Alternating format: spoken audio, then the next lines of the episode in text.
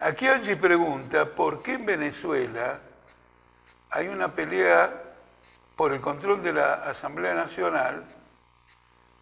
si al mismo tiempo esta Asamblea Nacional eh, tiene el mandato hasta fin de año? En realidad hay un aspecto que no es estrictamente la Asamblea Nacional, sino un intento de voltear a Guaidó. Entonces, si se controla la Asamblea Nacional, como Guaidó tiene que renovar anualmente su condición de presidente de la Asamblea Nacional,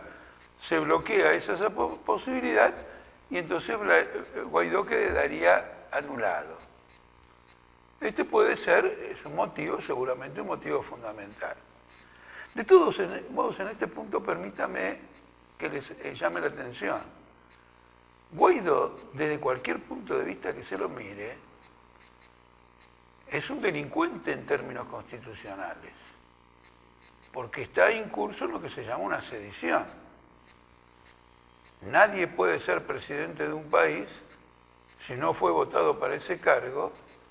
y menos todavía eh, respaldado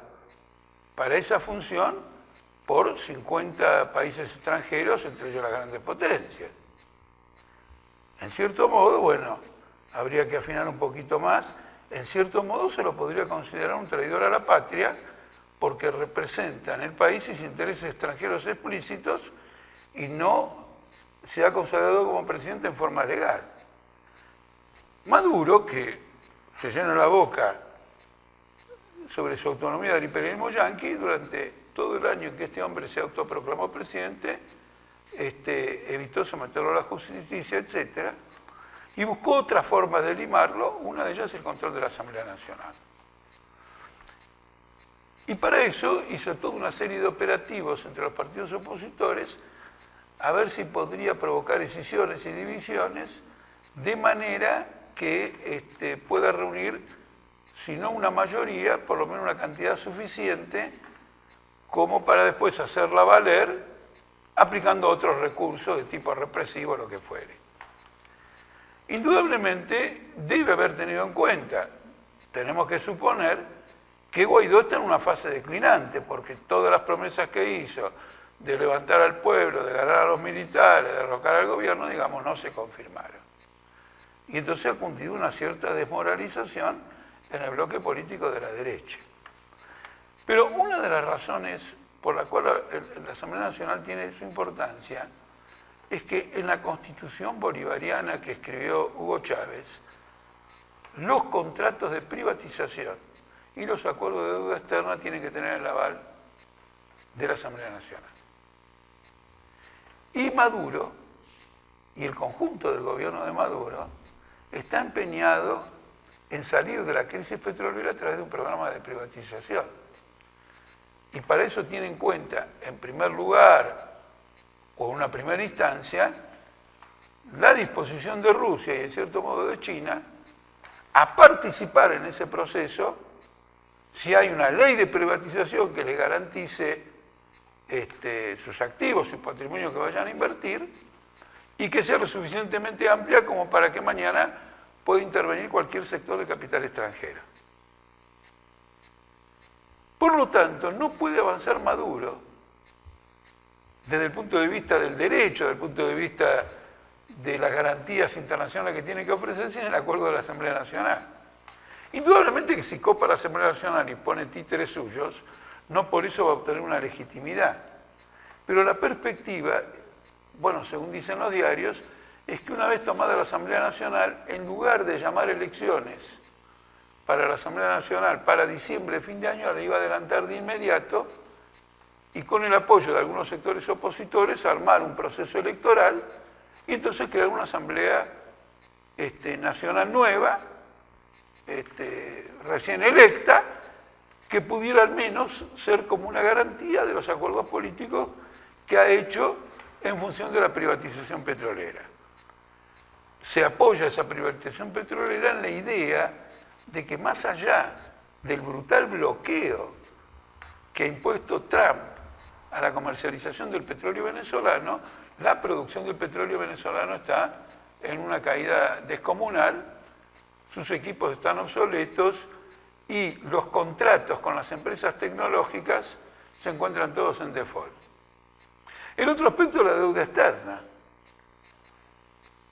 que está enteramente en default, una deuda externa de 150 mil millones de dólares, está completamente en default y sin embargo los acreedores extranjeros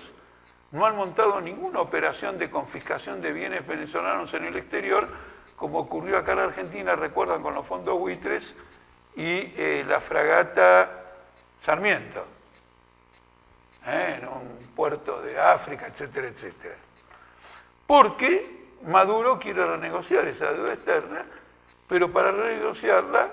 necesita también el apoyo de la Asamblea Nacional y luego que le levante eh, Trump el bloqueo la renegociación de la deuda externa. Entonces, como ustedes ven, el problema de la Asamblea Nacional pone de manifiesto la enorme dependencia política y económica que tiene el gobierno chavista de este, los intereses internacionales y de sus socios más inmediatos, Rusia y China, que bajo ninguna circunstancia van a admitir salidas que choquen con el capital internacional, porque Rusia y China en el mercado mundial están entrelazadas con numerosos capitales internacionales. Este es un gran núcleo de la cuestión y desmistifica ¿no es cierto? El, el, carácter antiimperialista o la atribución antiimperialista que se asigna a sí mismo el gobierno de Maduro. No solo el,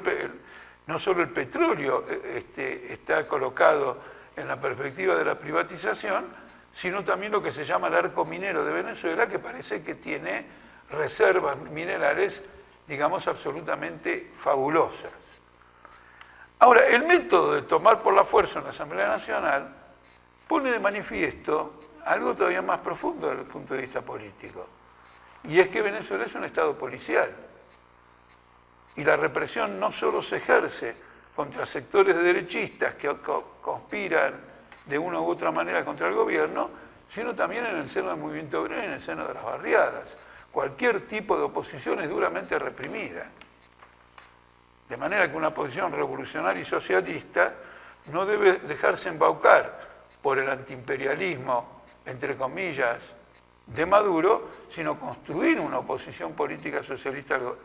al, gobierno de Maduro. Al mismo tiempo, cualquier socialista latinoamericano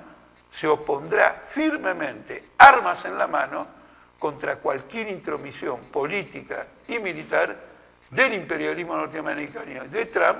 sea en Venezuela, sea en América Latina.